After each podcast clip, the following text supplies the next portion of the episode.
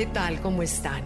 Hoy quiero platicarles de un cuento que hace mucho escuché. Se trata de un señor que después de muchas semanas en que se había dedicado a plantar su jardín junto a un río, plantó árboles frutales, plantó sus flores, sus setos, y después de varias semanas de haberlo creado, decide sacar su mecedora y disfrutar orgullosamente de su trabajo. Y en eso ve que un niño seguido por un perro persiguen una pelota y pisan todas sus plantas.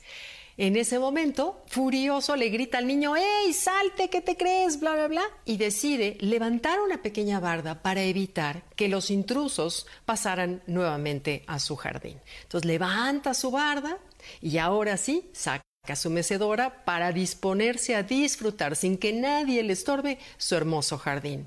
No había pasado mucho tiempo cuando ve que un venado se asoma por la barda y empieza a mordisquear todos sus verdes eh, setos feliz de la vida. Bueno, el hombre se levanta furioso, espanta al venado y dice, tengo que levantar la barda más alta para que esto no vuelva a suceder y entonces sí poder disfrutar de mi obra. Sucede eso, levanta su barda y cuando está dispuesto otra vez a sentarse y disfrutar de su hermoso jardín y sus árboles frutales, ve que una parvada se detiene, baja a su árbol de manzanas y se comen gustosos todas sus manzanas. Entonces él no lo puede creer y decide entonces techar su jardín.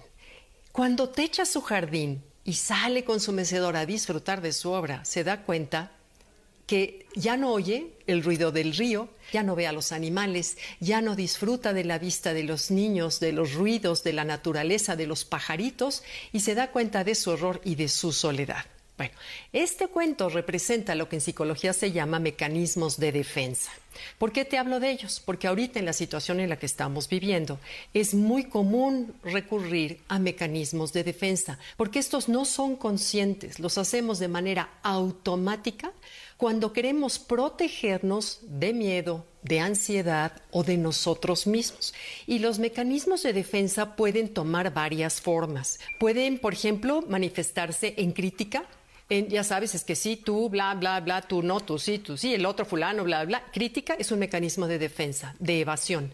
Otra puede ser la evasión, o sea, yo me evado por completo de la situación y me dedico a ver redes sociales, o me dedico a ver televisión, o me dedico y me evado por completo de la realidad en la que estoy viviendo. Eso no es enfrentarla ni atravesar la tormenta, es evadirla.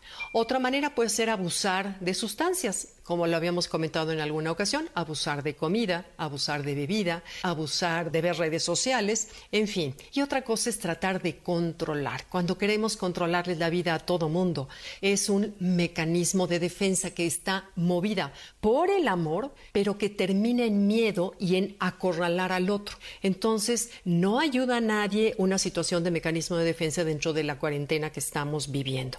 Entonces, además, no arregla nada porque nos compran tiempo de momento parece que te solucionan algo. De momento sientes satisfacción con las redes sociales. De momento sientes satisfacción con ese plato extra de postre que no debiste haber comido o esa copa de vino de más.